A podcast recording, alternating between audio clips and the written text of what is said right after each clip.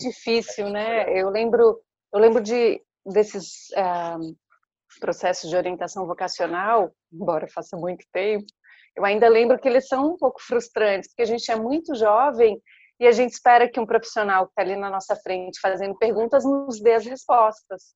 Olha, você leva jeito para ser jornalista. E aí, pronto, sua vida está resolvida. É muito frustrante quando você descobre que um processo de orientação vocacional é um processo de autoconhecimento e aí é tudo com você, né?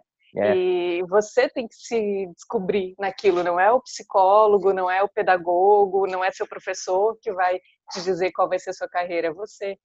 Não, não tem algoritmo, né, que consiga ajudar a se responder 30 perguntas e aí sai lá que você pode ser astronauta, atleta ou jornalista. É, né?